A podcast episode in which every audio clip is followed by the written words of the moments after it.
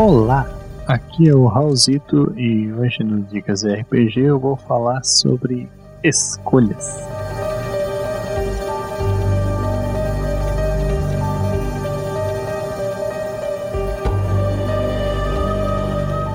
Na edição de março da nossa revista digital, a Etérica, eu escrevi um sistema que na verdade foi criado por um amigo meu que não tem rolagens de dados, né? Então a base toda do sistema são as escolhas dos personagens.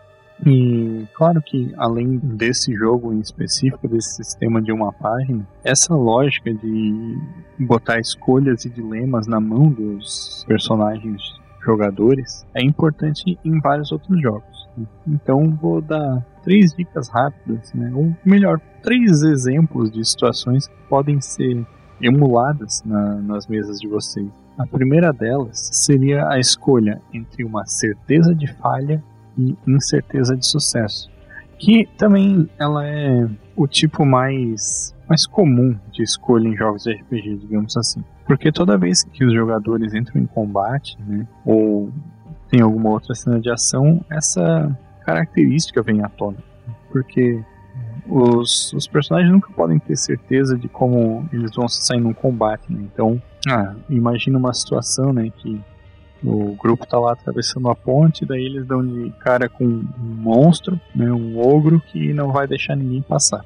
Os personagens poderiam muito bem dar de ombros e ir embora. Né? E aí, se isso acontecer, a aventura simplesmente acaba, né? Não tem aventura. Mas isso também vem à tona em, em, outros tipos de testes, assim, né? Tipo, quando, mesmo quando tem, por exemplo, uma situação social em que o personagem tem que confrontar o outro, né? Isso, é, a inação, ela representa uma falha. Essa falha é certa se o personagem não agir, né? Então, esse é o, o tipo mais básico de escolha que vai ter que ser feito pelos personagens. Mas, é, claro, eu citei ali o exemplo do ovo na ponte e tal, e brinquei que a aventura acaba, mas isso é, só é uma escolha de verdade se tiver uma, uma possibilidade de continuar essa história com essa falha, né? Tipo, se ah, não atravessando a ponte e não conseguindo chegar no, no objetivo, ainda existe um curso de história para seguir, né? Que vai levar em conta esse fracasso dos, dos personagens. Então, esse é o primeiro tipo.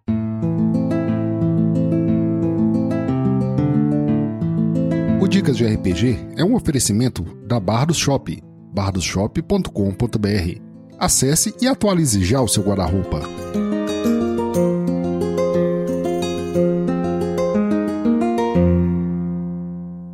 O segundo tipo de escolha pode ser colocado como uma, um desafio, digamos assim, para o grupo. Seria quando o personagem ele é, é colocado entre um benefício próprio e o bem do grupo. Né? Isso funciona muito bem em jogos como o Mundo das Trevas, por exemplo, que tem até algumas mecânicas para lidar com esse tipo de coisa. Né? Por exemplo, num dos meus jogos favoritos que o Douglas odeia, que é o, o Novo Mundo das Trevas, também conhecido como Crônicas das Trevas, tem uma mecânica em que o teu personagem pode recuperar força de vontade, que é um recurso que pode ser usado depois, tomando ações que são às vezes um pouco egoístas até, assim, né? Então, por exemplo, se um dos personagens tem lá na, na ficha anotada que tem um, um vício em preguiça, né, que é, é, faz parte dessa mecânica, ele pode, tipo, decidir não, não agir em determinada ação, não ajudar o grupo dele para recuperar a força de vontade e deixa o grupo passar por problemas, digamos assim, né? Pra não,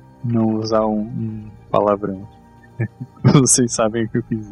Outros RPGs não nem sempre vão ter mecânicas para isso, né? Mas é, uma maneira interessante de colocar esse dilema em um jogo como D&D, por exemplo, o D&D, a quinta edição até tem o, o sistema do, da inspiração, né? Que pode ser usado dessa maneira.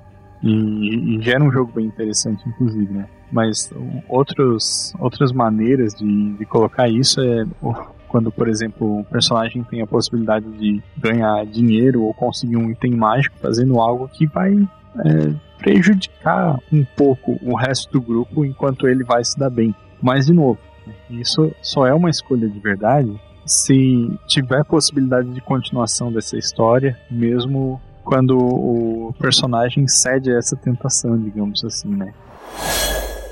E o terceiro tipo de escolha é, é mais uma espécie de dilema, né? Quando o personagem tem a, a opção de fazer um sacrifício pessoal em troca do sucesso do grupo, ou de pelo menos adiantar o sucesso do grupo, né?